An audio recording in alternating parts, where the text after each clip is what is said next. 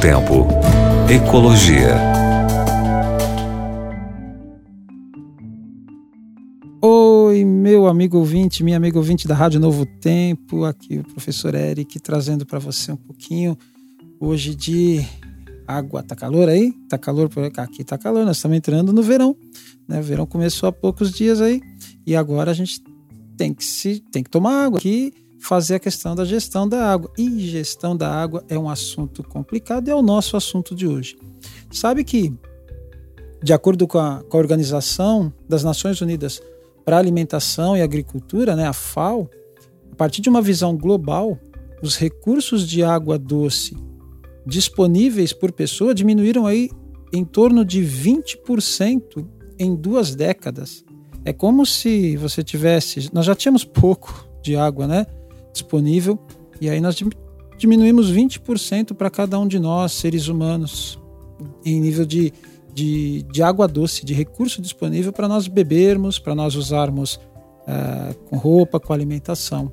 A condição desses recursos aí das populações agrícolas foram analisadas e podem ser consultadas num relatório elaborado pela organização, publicado aí algum tempo atrás. Esse relatório, chamado Estado Mundial da Agricultura e da Alimentação 2020, ressalta a importância de produzir mais com menos recursos, especialmente no setor agrícola, que é o que mais utiliza de água. Né? Eu não sei se você sabia, mas de toda a utilização de água, a agricultura é a que mais utiliza, mais, é que mais tem gasto de água. A agricultura, depois a indústria. A sua casa não chega nem perto, tá? A minha casa também não chega nem perto disso.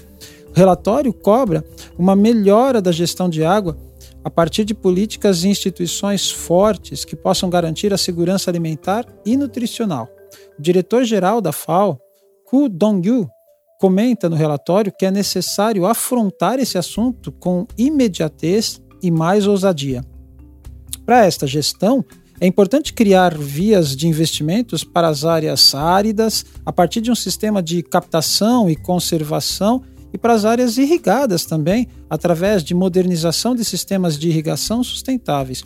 Mais ou menos agora, né, a transposição do São Francisco para chegar água para aquela pessoal de de áreas mais áridas e tecnologia no campo no sentido de minimizar os desperdícios de água. Isto é extremamente importante. Bem, segundo o relatório, mais de 3 bilhões de pessoas vivem em áreas agrícolas com níveis altos ou muito altos de déficit e escassez de água. Entre essas pessoas, quase a metade sofre com uma seca mais severa.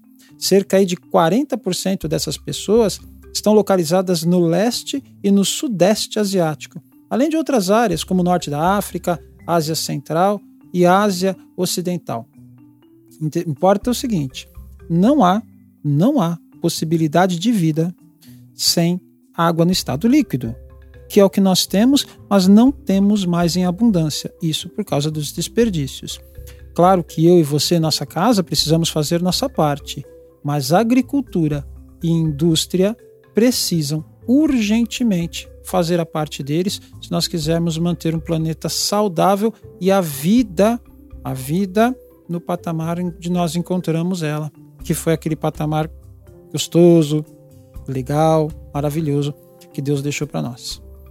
Um brinde com um belo copo de água para você.